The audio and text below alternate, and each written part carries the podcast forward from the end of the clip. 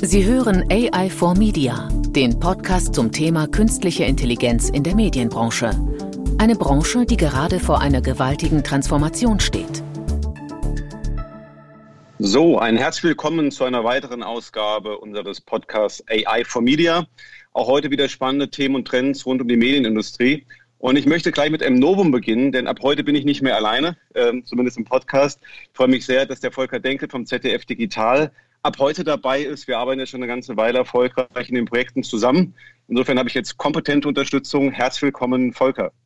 Hallo, freue mich dabei zu sein. Ja, cool, dass wir das jetzt ab demnächst zusammen machen. Aber in erster Linie geht es natürlich nicht um den Volker, es geht nicht um mich, sondern es geht um unseren Gast. Und ich freue mich sehr, dass wir eine Persönlichkeit der Medienindustrie gewinnen konnten.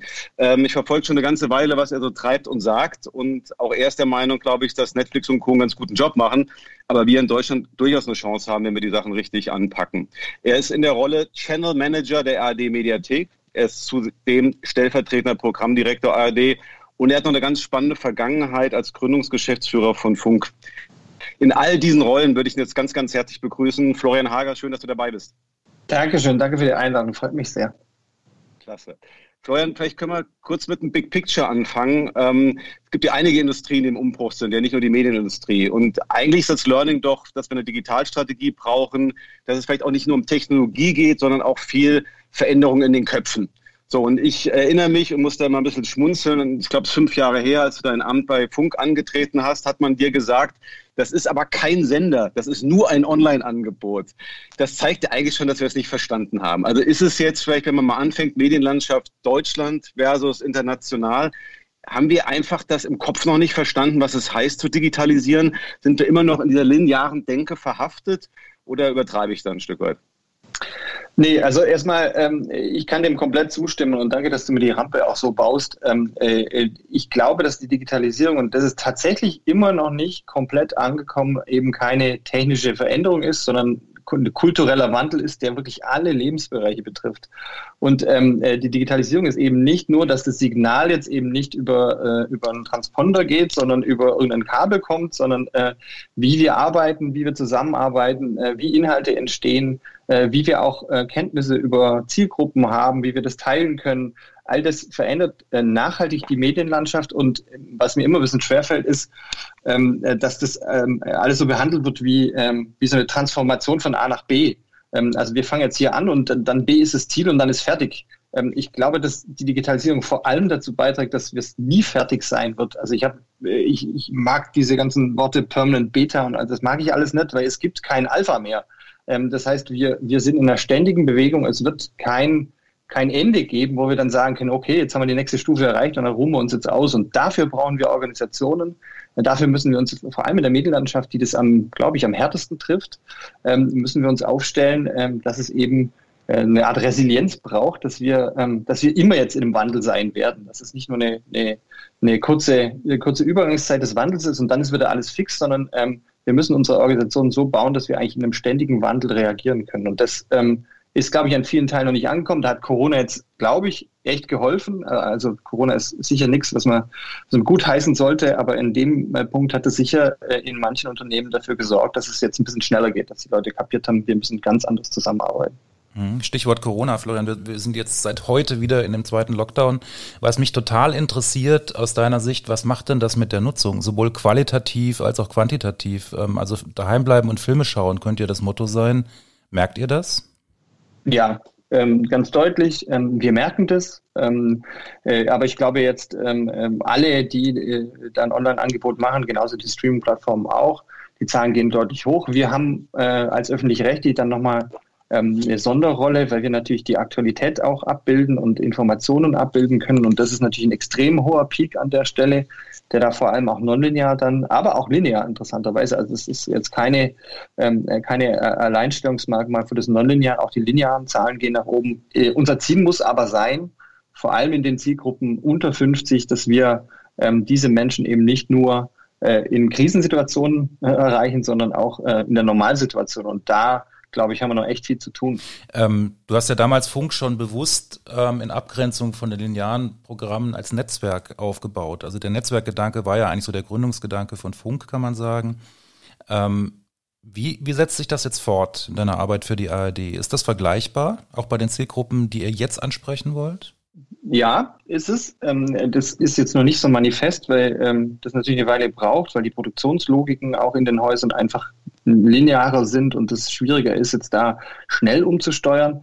Aber ich glaube, das große Thema ist, dass wir ähm, äh, dass wir von dem Gedanken einer Öffentlichkeit, die wir ja im 20. Jahrhundert alles geprägt hat, äh, dass wir eine möglichst große Öffentlichkeit da rein oder dass es eine Öffentlichkeit gibt, dass es ein Programm gibt, linear, mit dem wir alle Menschen erreichen wollen, müssen wir wegkommen und müssen verstehen, dass es einfach Teilöffentlichkeiten gibt, äh, die immer ausgeprägter werden, dass es am Ende Communities of Interest gibt, ähm, die wir mit, einer, mit, mit dem Ansatz quasi eines linearen Sendeplatzes, der natürlich immer darauf ausgelegt ist, möglichst ein breites Publikum zu erreichen, äh, um auch irgendwie relevant zu sein, ähm, dass wir da nicht mehr weiterkommen und ähm, äh, dass wir uns äh, von dem Ansatz verabschieden müssen und kapieren müssen, dass wir eben nicht ein Programm für alle machen, sondern äh, viele Programme für viele. Ähm, und dann wird eben auch die eigene Plattform wieder ähm, wichtig, weil wir ähm, an einer Stelle ja auch die Dinge wieder zusammenbringen müssen, anschlussfähig sein müssen und auch Verbindungen schaffen müssen. Und das schaffen wir. Und das ist der Unterschied zu Funk, wo wir halt ganz klar äh, nach draußen gehen äh, und dann auch über die Querverbindungen äh, äh dann ähm, ein Angebot machen wollen, äh, dass für uns jetzt äh, die eigene Plattform in dem Fall schon noch eine große Wichtigkeit einfach hat. Aber ich denke mal, dass diese Transformation ja nicht abgeschottet in Deutschland nur stattfindet. Mich würde einfach nochmal interessieren, international, ich hatte sie angesprochen, Netflix, Amazon, Disney Plus, wie sie alle heißen, die mit einer brutalen Marktmacht ja in den Markt kommen, die auch zunehmend sagen, wir sind übrigens auch die besseren Produzenten.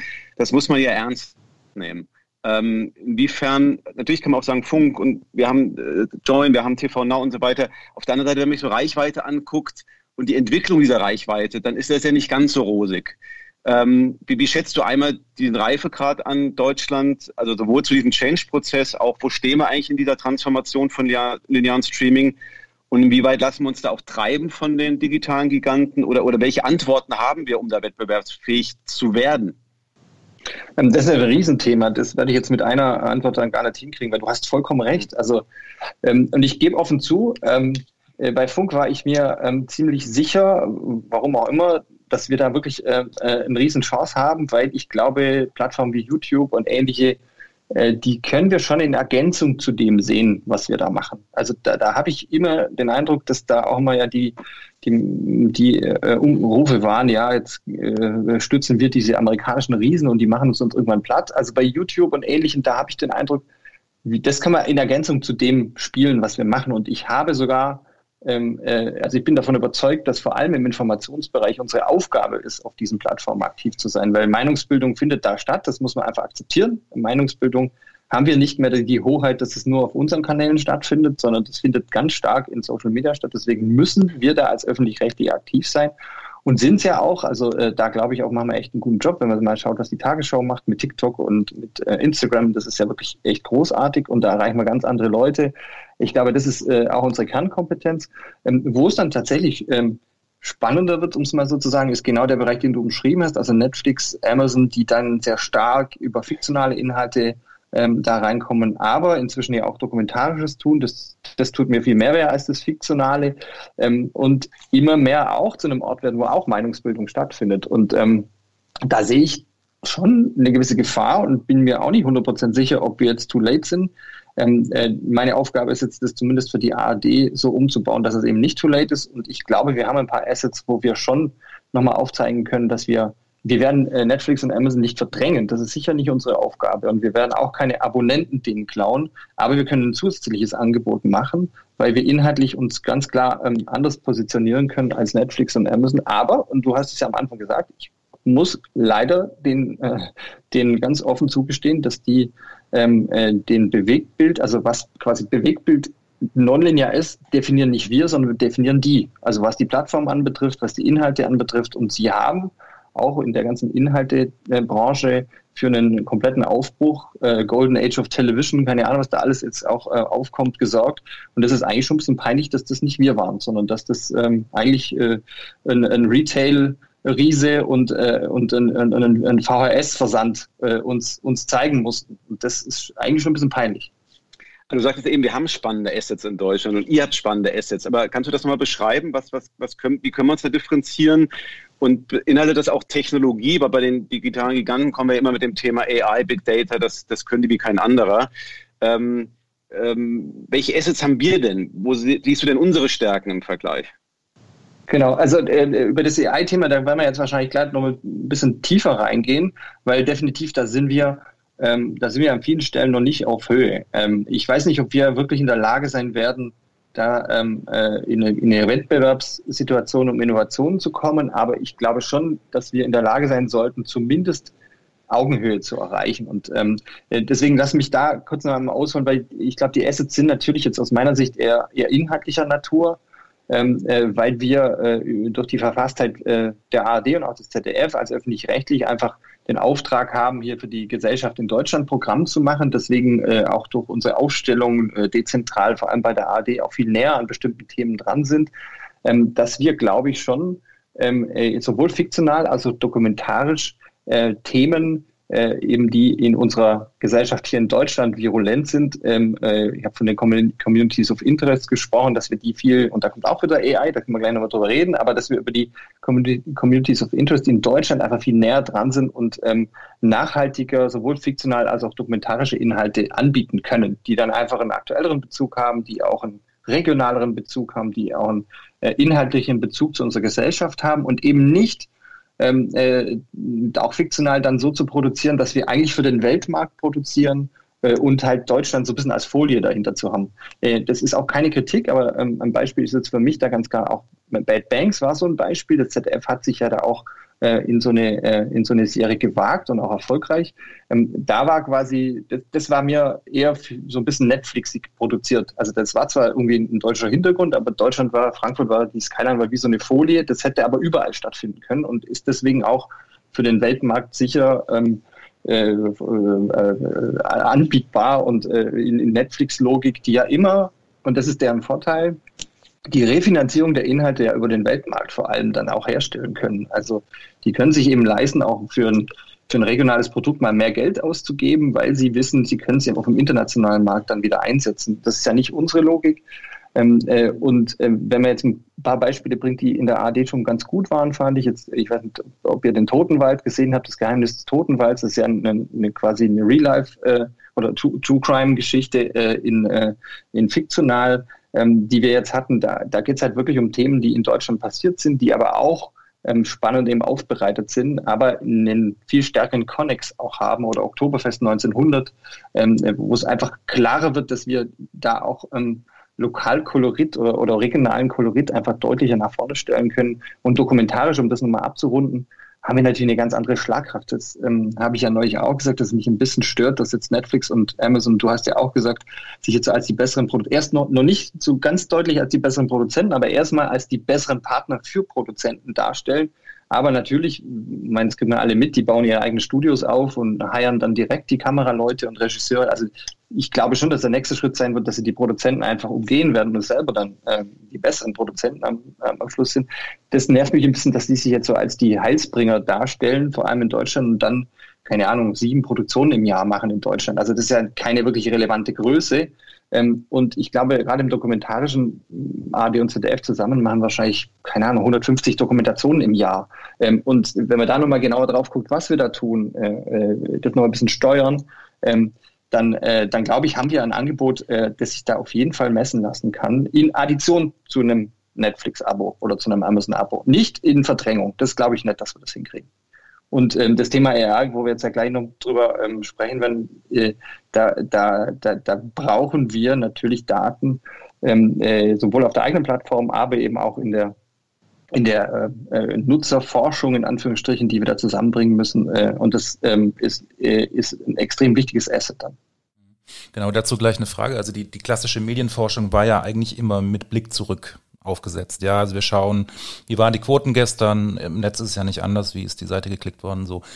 Ähm, was, was ja jetzt im Grunde gefragt ist, ist ja der Blick nach vorne. Und da interessiert mich einfach äh, ganz stark, wie, wie macht ihr das? Also habt ihr da schon Ansätze?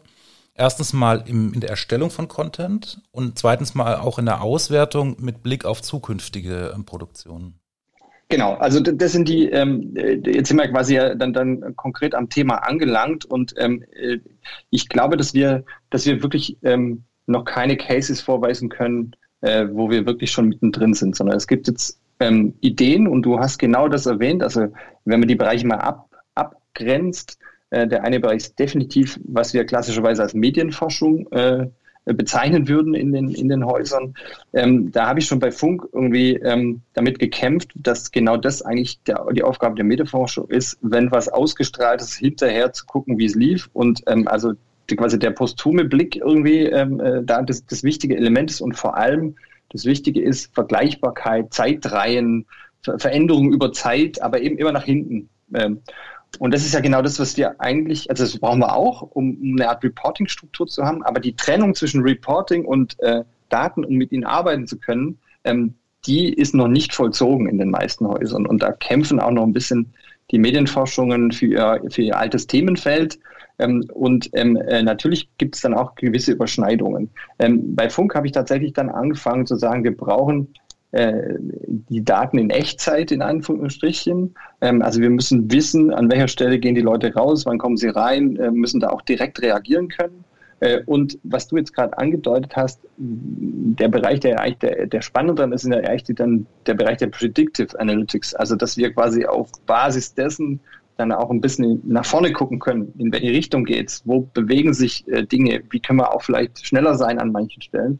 Ähm, das sind so die drei Bereiche und wenn wir jetzt quasi AI auch noch mit dazu rechnet, dann würde ich äh, zumindest bei uns jetzt erstmal sagen, wir haben wir decken so ein bisschen den, weil ich meine, das ist ja unglaublich viel unter dem Thema AI. Ich meine, ihr werdet das wahrscheinlich ja nochmal ähm, noch klarer clustern auch ähnliches. Also ich glaube, wir sind eher im Bereich, dass wir diese assistierende, also Assistenz im äh, äh AI quasi für uns nutzen wollen. Also dass wir immer, und daran glaube ich, dass wir ähm, zumindest in den Hauptteilen, äh, auch wenn man jetzt mal die, die Plattform nimmt, äh, glaube ich immer noch, dass es eine gewisse redaktionelle Schlussentscheidung braucht. Aber dass quasi die, die, die assistierenden Tätigkeiten, dass die viel stärker über AI ähm, äh, laufen können und müssen. Also ich bin noch nicht, und das gebe ich ja offen zu, da bin ich gar kein Pessimist, aber ich tue mir schwer und Peter, vielleicht äh, treffen wir uns ja irgendwann auf einen Kaffee und ähm, du hilfst mir da ein bisschen mehr, weil ich habe wirklich echt viel überlegt, wo, wo könnten wir ähm, äh, Artificial Intelligence dann äh, weitergehend in, in dem Medienbereich einsetzen. Also ich bin kein Fan von diesen Ro ähm, Robo-Texten, äh, also die quasi Texte von Robotern oder, oder über AI geschrieben werden.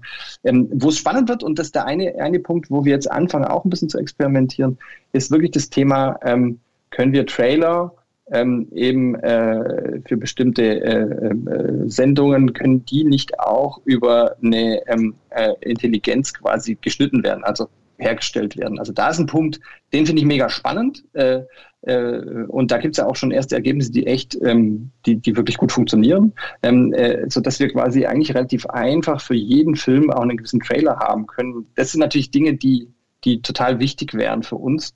Ähm, das ist ein Bereich, der, der, der mich total interessiert. Ähm, also da sind wir aber noch nicht, aber da haben wir jetzt erste Kontakte geknüpft und gucken, dass wir auch da hinkommen, dass wir einfach ähm, auch da im Sinne von das, das, ist dann die assistierende Fähigkeit, eben zu sagen, wir haben diesen Inhalt gewählt und äh, über eine AI äh, sind wir in der Lage, da auch relativ einfach einen Trailer zu machen, der funktioniert. Äh, und da muss nicht nochmal ein Cutter irgendwie zwei Tage hin und muss das schneiden und gucken. Ähm, ähm, also da, da ist ein Bereich, der, den finde ich mega spannend. Ich meine, AI hat ja ganz viel mit Daten zu tun. Dann tun wir uns ja ein bisschen schwer, wie groß unser Datenuniversum. Da haben wir einmal das ganze Thema Datenschutz sehr stark in Deutschland und vielleicht einfach auch Datenvolumen. Da hat halt Netflix und Amazon ein bisschen mehr. Ne? Und wenn wir das eben so fragmentiert haben, dann frage ich mich, müssen wir nicht eher hingehen, vielleicht auch mal Daten zu scheren? Also ich fand es ganz spannend, jetzt in Frankreich, ne, Salto, wo sich drei äh, Broadcaster zu einer Streaming-Lösung zusammenschließen. Ähm, also die, die Frage ist, wie kriegen wir die relevanten Daten, wenn wir uns so schwer tun, Verhaltensdaten zu kriegen, Daten zur Analyse zu haben? Was nützt mir der tollste Algorithmus, wenn wir Ende des Tages die Daten nicht haben. Und, und generell so dieses Aggregation von Medien. Also ich habe es auch mitbekommen, wie lange redet man schon über eine europäische Mediathek? Ja, also wahrscheinlich wird es die nie geben. Also das heißt, wir haben ja sehr stark fragmentierte Angebote mit der Konsequenz, dass wir auch fragmentierte Datenräume haben, was natürlich für eine AI furchtbar ist. Ja, äh, warum, da ist ja auch die AI in China so gut, weil ich da einfach einen brutalen Datenraum habe. Siehst du da Bewegungen? Es gibt ja auch den Begriff der Competition, dass man durchaus mit Wettbewerbern vielleicht auch mal Daten shared, um einfach die Basis für AI zu legen. Definitiv. Also äh, zumindest äh, kann ich da sagen, dass es die im öffentlich-rechtlichen auf jeden Fall ähm, äh, da, da schon anfängt, dass wir auch gemeinsame Logins bei AD und ZDF haben und ähnliches. Also ich glaube, da sind Bereiche, die wir auf jeden Fall nutzen müssen für uns. Jetzt lass mich nochmal einmal einen Schritt zurückgehen, weil ähm, also ich habe mich natürlich mit Netflix auch extrem viel beschäftigt. Ähm, äh, ich, ich positioniere mich hier einfach ähm, ganz klar als Content-Mensch und bin immer noch der Meinung, dass ähm, auch eine AI und eine Datenstruktur nur dann funktioniert, wenn ich die passende Content-Strategy da auch habe. Also wenn ich die Inhalte dementsprechend auch ähm, anfertige. Nicht nur, was die Metadaten anbetrifft. Lass mich konkret werden. Ähm, du hast das Beispiel genannt, in der ARD-Mediathek sind, glaube ich, pff, 180.000 Inhalte drin. Man könnte also sagen, boah, Vielfalt, da ist alles drin, das ist regional, da ist dokumentarisches Info, alles. Wir brauchen eigentlich nur eine AI und die lassen wir einmal drüber rattern und dann kommt, ähm, da kommt der heiße Scheiß unten raus. Und immer kommt Related Content und du weißt genau, was der eine guckt und was der andere macht. Ähm, äh, leider ist es nicht so. Äh, Netflix hat, äh, glaube ich, ähm, ich habe mal vor ein paar Wochen gibt es ja so Seiten, die das ähm, auch darstellen. Ich glaube, Netflix in Deutschland hat 4600 Inhalte. Ähm, diese Inhalte sind natürlich aber schon von der Machart her so, dass sie für bestimmte Zielgruppen in Clustern funktionieren, dass sie anschlussfähig sind. Wenn ich das eine geguckt habe, ist auf der Plattform was ähnliches drauf. Die haben ihre ganze, ihre ganze Metadatenstruktur auch so aufgebaut, dass, dass es quasi nicht vorher überlegt wird, äh, wen wollen wir erreichen, sondern dass sie am Inhalt quasi die Cluster aufbauen und der eine Inhalt dann anschlussfähig zum anderen ist.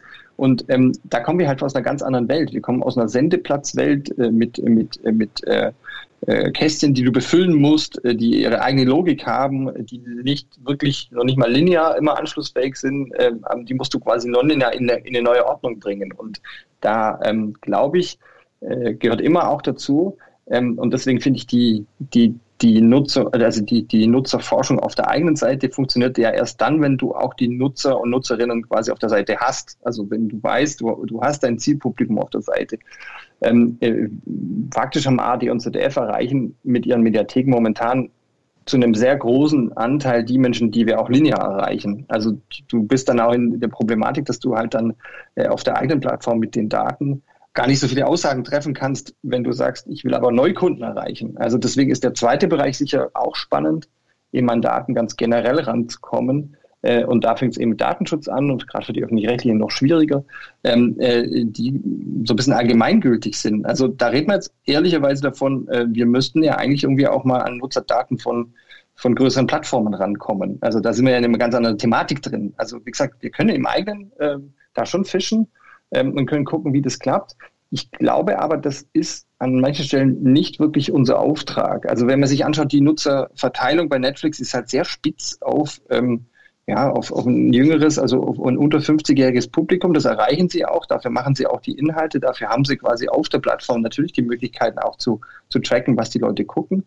Ähm, aber ähm, äh, wir haben den Auftrag, ja auch nonlinear nicht nur eine bestimmte Zielgruppe zu erreichen, sondern ein sehr breites Spektrum zu erreichen. Und ähm, äh, deswegen wäre es für uns eigentlich viel spannender, ähm, äh, Nutzerdaten eben auch zugänglich zu bekommen, die, ähm, die eben nicht nur auf der eigenen Seite sind, sondern dass man wirklich die in der Gesellschaft sehen kann, was gibt es denn für Communities of Interest, wo sind denn Themen, die gerade ähm, virulent sind, was können wir dazu machen, wie können wir das begleiten, wie können wir das abfangen. Ähm, äh, das, das ist eigentlich für uns die, äh, die, ähm, die, die Daten außerhalb der eigenen Plattform spannender wären, fast momentan jedenfalls, als, ähm, als die auf der eigenen Plattform. Ähm, du hast es gerade gesagt, also ich stelle mir die Arbeit ähm, mit so einem riesen Datenschatz, einem riesen ähm, Film-Videoschatz natürlich auch extrem komplex vor. Also im Grunde habt ihr eine wahnsinnig fragmentierte Datenlandschaft unterm Strich. Ihr wollt verschiedene Zielgruppen ansprechen. Ihr habt äh, Produktionen, die aus ganz verschiedenen Richtungen kommen. Ihr habt ähm, natürlich noch sehr viel Redakteursdenke auch, was ja nicht falsch sein muss. Also im Grunde ist es ja auch eine Form von, von Kuratierung hin auf Zielgruppen, hin auf Anschlussfähigkeit und so weiter, was du gerade erwähnt hast. Ähm, ich sehe also aus meiner Sicht sind die Chancen für euch natürlich sehr stark tatsächlich Assistenzsysteme. Und ähm, also wir arbeiten ja daran, einfach auch tiefer in, in Filme reinzuschauen. Also sagen wir mal nicht nur auf Metaebene, also auf einer Beschreibungsebene oder auf einer Nutzungsebene zu agieren, sondern eben auch reinzugehen und zu sagen, was kommt darin vor, wer kommt darin vor, wie ist das geschnitten, wie ist die Stimmung und so weiter. Das ist natürlich die Langfristperspektive. Ähm, da würde mich deine Einschätzung sehr interessieren. Sind das Assistenzsysteme, von denen du denkst, dass sie euch helfen können, diese Arbeit überhaupt zu bewältigen? Ähm, definitiv. Ähm, äh, äh die, du, du, hast auch da jetzt äh, extrem wichtige Dinge jetzt auch gesagt. Ja, ähm, äh, dieses Redakteursfernsehen ist es ja wirklich tatsächlich bei den öffentlich-rechtlichen. Ähm, das ist so ein bisschen unsere DNA, ähm, die wir auch an der Stelle nicht ganz über Bord werfen. Ähm, aber ähm, wir brauchen natürlich, um dem Ganzen Herr zu werden, auch auf der Plattform dann Herr zu werden, ähm, glaube ich, brauchen wir auf jeden Fall Assistenzsysteme, die uns, ähm, die uns Grundlagen schaffen, auch ähm, bestimmte Bauchgefühle äh, eben nicht nur nach dem Bauchgefühl, sondern auch hinterlegen zu können, zu sagen, guck mal hier an der Stelle äh, gibt es einen Link und das ist emotional hier an der Stelle und das könnte passen.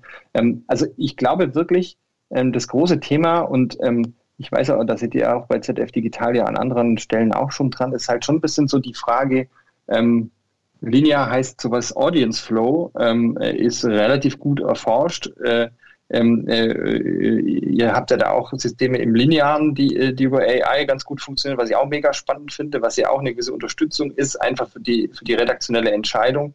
Ähm, die Frage ist, was ist denn der Audience Flow nonlinear? Also äh, nicht von einem Programm ins andere, also nicht zeitlich von einem Programm ins andere, aber ähm, und vielleicht ist es ja die Umschreibung, das habe ich mir auch notiert, quasi die User Journeys am Ende. Also wie kommen Nutzerinnen und Nutzer von einem Programm ins andere? Wie kann ich das so gestalten, dass die möglichst viel Zeit auf meiner Plattform verbringen?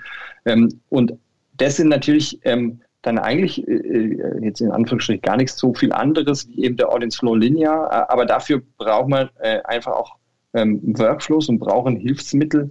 Ähm, äh, da, da, wir eben momentan da noch nicht darauf zurückgreifen, versuche ich das tatsächlich jetzt mal für einen Bereich, nämlich für die unter 50-Jährigen, ähm, versuche ich das jetzt schon mit, mit redaktionaler Power einfach aufzufangen. Also, dass wir wirklich sagen, zumindest im sichtbaren Seite, im Bereich der Seite, ähm, sind nur Dinge drin, die wir mindestens zwei Leute bei uns gesehen haben und ähm, äh, äh der Related Content ist quasi auch handpicked.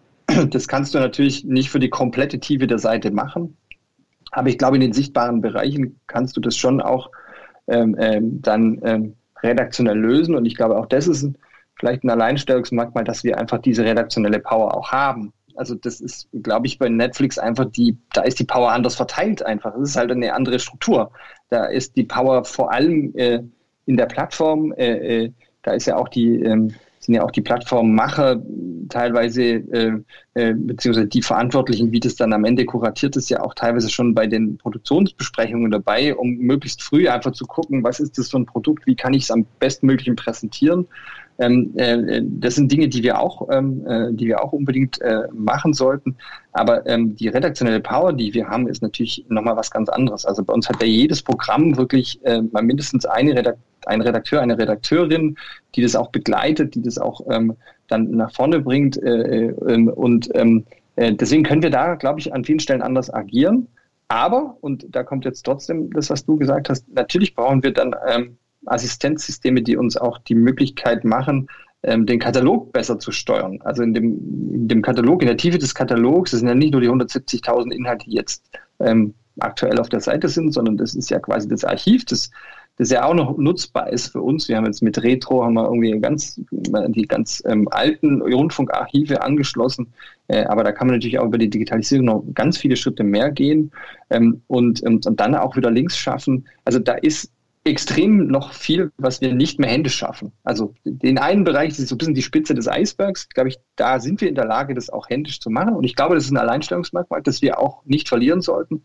Aber in der Tiefe des Angebots äh, sind wir völlig überfordert. Ähm, äh, ähm, äh, wenn, wenn, wir die, wenn wir da sinnvoll äh, ein Angebot machen wollen, brauchen wir dringend ähm, Assistenzsysteme. All, anders kriegen wir es überhaupt nicht hin. Mhm.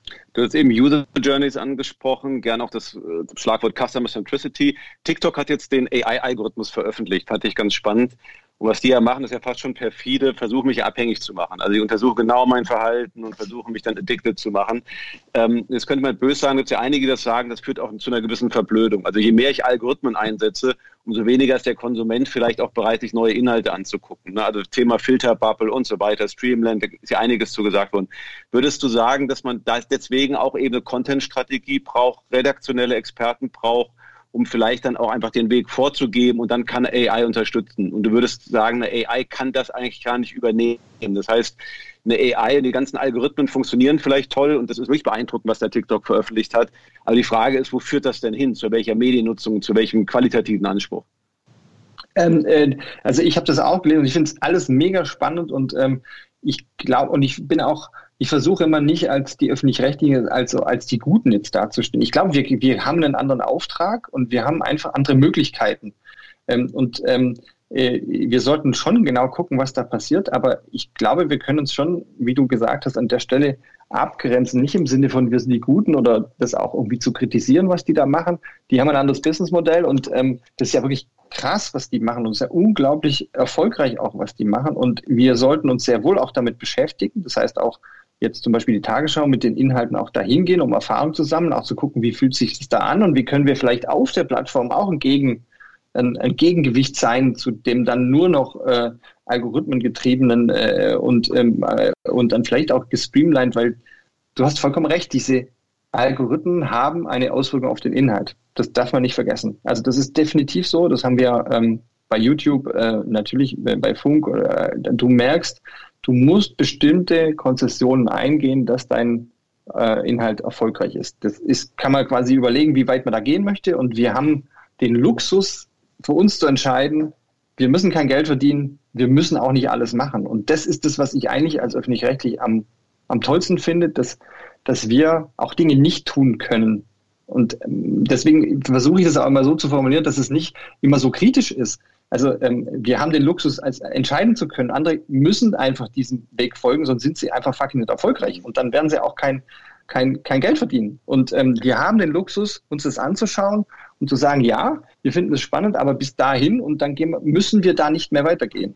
Ähm, und das ist, das ist wirklich eigentlich das, das hohe Gut des Öffentlich-Rechtlichen, das wir auch bewahren sollten äh, und nicht irgendwie immer in Kritik und Kultur pessimistisch dann irgendwie den Algorithmen und diesen Plattformen gegenüberstehen, ähm, sondern äh, versuchen an der Stelle eben für uns die richtige Entscheidung zu treffen. Und du hast vollkommen recht. Ähm, und ich sehe das auch nicht mehr. Ähm, ähm, einerseits klar, habe ich gesagt, wir, wir werden sicher nicht antreten und Netflix und ähm, ähm, Amazon Abonnenten klauen. Das ist nicht unser Auftrag, sondern wir sind eine Ergänzung dazu.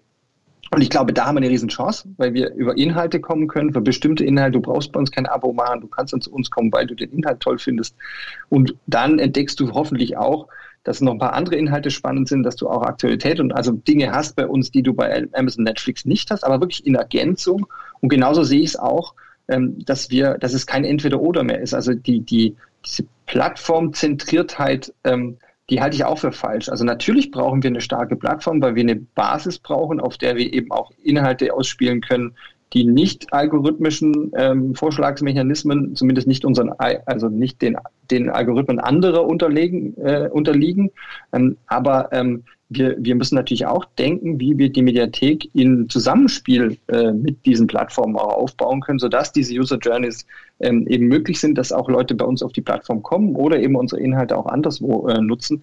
Ähm, aber die große Chance, die wir haben, ist, dass wir uns die Algorithmen quasi, ähm, dass wir da Erfahrungen sammeln können und dann für uns entscheiden können, wie weit gehen wir da und wie weit gehen wir eben nicht. Aber nicht kritisch, sondern wirklich in, in, in, in, eigener, in eigener Überzeugung. Ähm, was du gerade gesagt hast, ich erinnere mich da so ein bisschen an die Anfangszeiten der Mediathek und da gab es ja Kritiker, die gesagt haben, oh Gott, oh Gott, da sieht man ja, was wir alles doppelt machen in der ARD. Ähm, das, die Gefahr besteht natürlich auch, wenn Algorithmen jetzt stärker eingesetzt werden, ähm, es ist ja anzunehmen, dass die Digitalisierung in den nächsten Jahren, auch jetzt unter dem Spardruck, der jetzt wieder neu dazugekommen ist, natürlich auch Umwälzung mit sich bringen wird, was die programmliche Aufstellung, was die Produktionsausrichtung und so weiter angeht. Was denkst du, in welche Richtung wird sich das bewegen? Also wo sind die Felder, die jetzt neu erschlossen werden können? Das hast du ja bei Funk ähm, sehr schön gezeigt, dass das auch funktioniert. Ja, also Journalistin des Jahres vor ein paar Tagen. Also das ist ja im Grunde alles ein tolles Ergebnis aus einer, aus einer Arbeit, aus einer Idee heraus. Wie wird das jetzt bei der ARD funktionieren? Vielleicht auch beim ZDF, gilt ja für beide. Also wo sind die neuen Felder? Wo stehen wir in zwei, drei Jahren? Ähm, gut, dass du das wirklich so sagst. Also ich sehe das wirklich als die öffentlich-rechtlichen und da haben wir schon ein Feld, ähm, du hast das vorher auch gesagt, äh, wo wir echt überlegen sollen, dass wir zumindest auf der Basis überlegen, zusammenzuarbeiten, Dinge auch zu teilen, ähm, äh, äh, Erfahrung zu teilen, Daten zu teilen und ähnliches. Ähm, äh, das ist extrem wichtig. Deswegen ähm, äh, glaube ich, dass da auch äh, zwischen AD und ZDF gar kein so großer Unterschied ist. Klar, wir sind nochmal anders aufgestellt und ich glaube, wir haben andere Fähigkeiten, die wir dann digital äh, nochmal klarer rausarbeiten könnten und zwar auch in Ergänzung und nicht in Abgrenzung. Also da glaube ich auch sehr stark dran, dass es sehr wohl Platz gibt für zwei Angebote ähm, äh, und ähm, ich glaube nicht dran, dass man das jetzt alles in eine Plattform packen muss. Das wäre auch unter ganz vielen Gesichtspunkten, glaube ich, auch äh, und auch unter Erfolgsgesichtspunkten nicht unbedingt ratsam.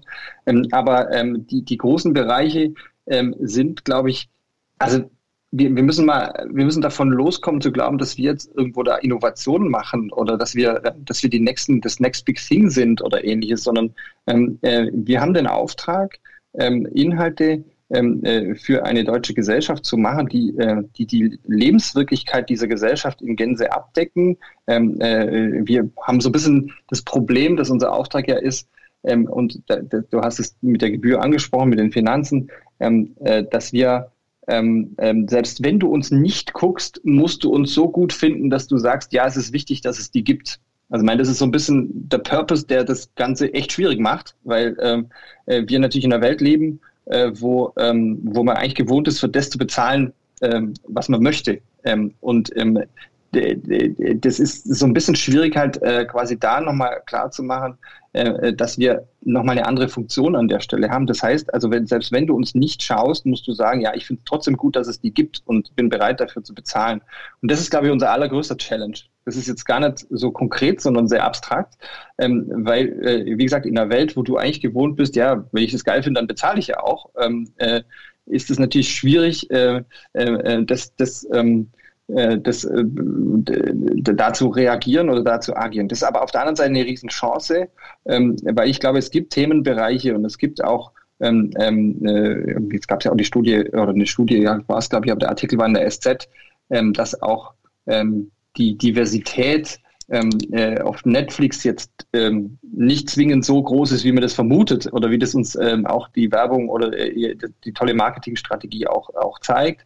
Das ist halt bestimmte ähm, äh, bestimmte äh, Charaktere und bestimmte Muster dann sehr wohl auch auf Netflix äh, gibt, die natürlich ein bisschen übertönt sind, weil ähm, da so unglaublich viel vom internationalen Markt einfach auch äh, dann auf der Plattform äh, äh, sichtbar ist. Also ich glaube, wir, ähm, wir sind jetzt eh in einer Riesendiskussion bei den öffentlich-rechtlichen und was denn eigentlich unser Auftrag ist in der digitalen Welt. Ähm, äh, ich glaube, dass der Auftrag, den wir haben im ähm, Grundgesetz äh, äh, bzw. im Rundfunkstaatsvertrag ja, verankert ist und dass der sehr wohl noch eine große Gültigkeit hat, zum Beispiel zur Meinungsbildung beizutragen, äh, was für uns extrem wichtiges Element ist. Und wir müssen uns da einfach nochmal ähm, überlegen, was können wir denn da für Inhalte produzieren. Und ich glaube, dass das wirklich am Ende ein inhaltliches Spiel für uns ist, ähm, äh, wo wir uns nochmal klarer positionieren können und die keine Ahnung, die großen Themen sind definitiv, schaffen wir es, und man merkt ja jetzt in der Diskussion, dass es da das öffentlich-rechtliche ein bisschen zerreißt, schaffen wir wirklich divers zu sein? Schaffen wir es wirklich, die,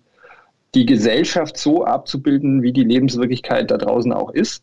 Ähm, und da gibt es ja einige Kritik und dem müssen wir uns inhaltlich stellen. Und jetzt kommen wir wieder zum Thema AI.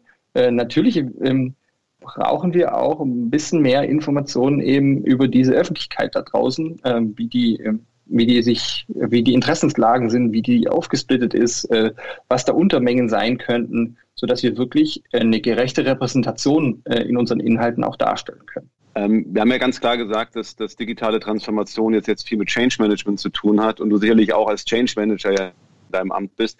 Die Frage, wie schafft man es aber jetzt, sage ich mal, auch stärker zu einer Tech-Company zu werden und zumindest diese AI-Capabilities, vielleicht auch nicht wie Netflix, aber wo kriege ich die Talente her? Also das ist ja auch eine Form von Transformation. Ne? Also wie geht da so ein Sender mit um? Ähm, kannst du da uns ein paar Einblicke geben?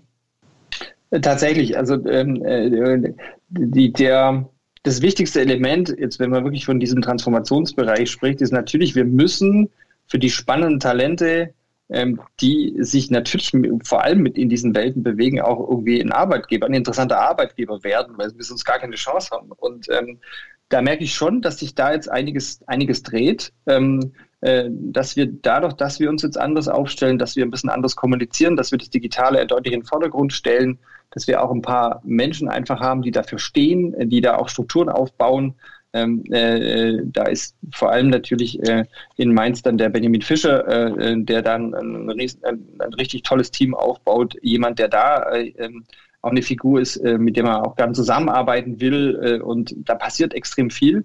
Ähm, ich, ich glaube halt wirklich, ähm, wir werden den Switch nicht also ich glaub, weiß nicht, ob es unsere Aufgabe ist, wirklich zu einer Tech-Company zu werden, weil du hast vollkommen recht. Eigentlich ähm, das finde ich auch das Spannendste eigentlich an den ganzen, ähm, an den ganzen großen Companies, jetzt auch, keine Ahnung, auch, auch Tesla und ähnliches. Also alle die, die so ein bisschen klassische Bilder ähm, oder klassische Systeme disrupten, die, die sagen ja quasi, also bei Tesla, äh, ja, wir bauen zwar ein Auto, aber das Geile an dem Auto ist nicht wirklich das Auto, sondern das sind die Daten, die wir da sammeln können, weil die uns dann am Ende viel spannendere Dinge ermöglichen am Ende. Also dieser Switch, dass, dass, dass Daten eigentlich das, das Wichtige ist und dass man eigentlich äh, die Produkte dann auch so baut, dass möglichst viel Daten dann auch ähm, entstehen können. Das finde ich total spannend. Ähm, das heißt, ja, theoretisch müssten wir jetzt auch sagen, hey, das Media-Business ist eigentlich ein brutales Datenbusiness, das ist ja alles Daten, unsere Produkte sind ja quasi Daten und wir müssen jetzt komplett um, umswitchen und sagen, wir müssen eigentlich ein Tech-Unternehmen werden.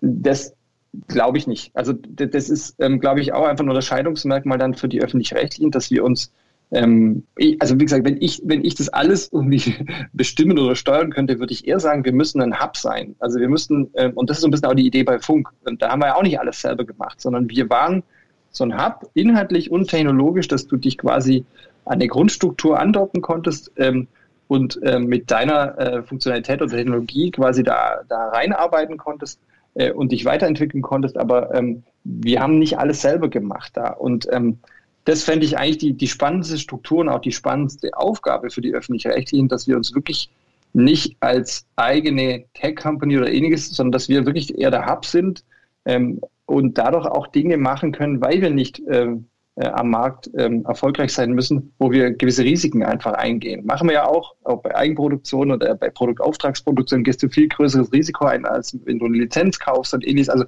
im Inhaltlichen machen wir das an ganz vielen Stellen.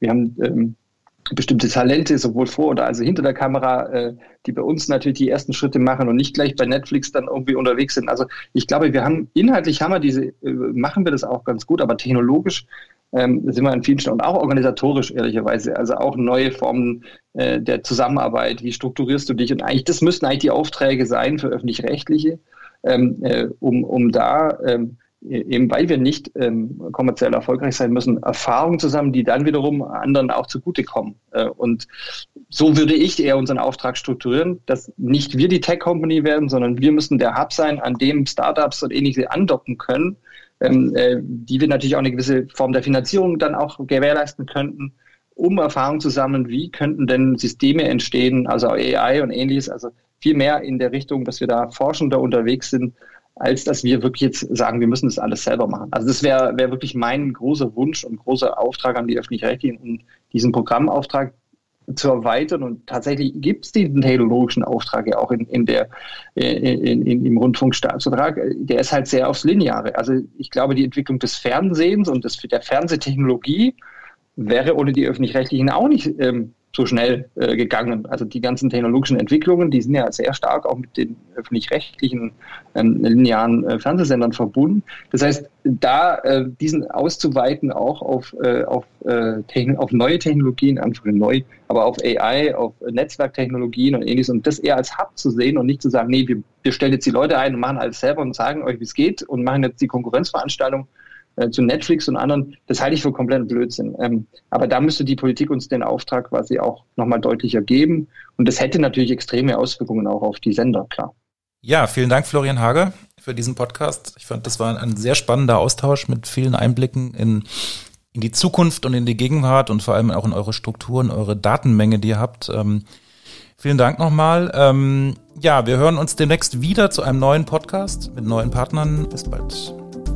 AI for Media Data ist ein Kooperationsprojekt von ZDF Digital, dem Fraunhofer Institut für intelligente Analyse und Informationssysteme, der DDG AG und der Hochschule Mainz. Für mehr Informationen zum Projekt oder Kooperationsanfragen besuchen Sie unsere Webseite aiformediadata.com.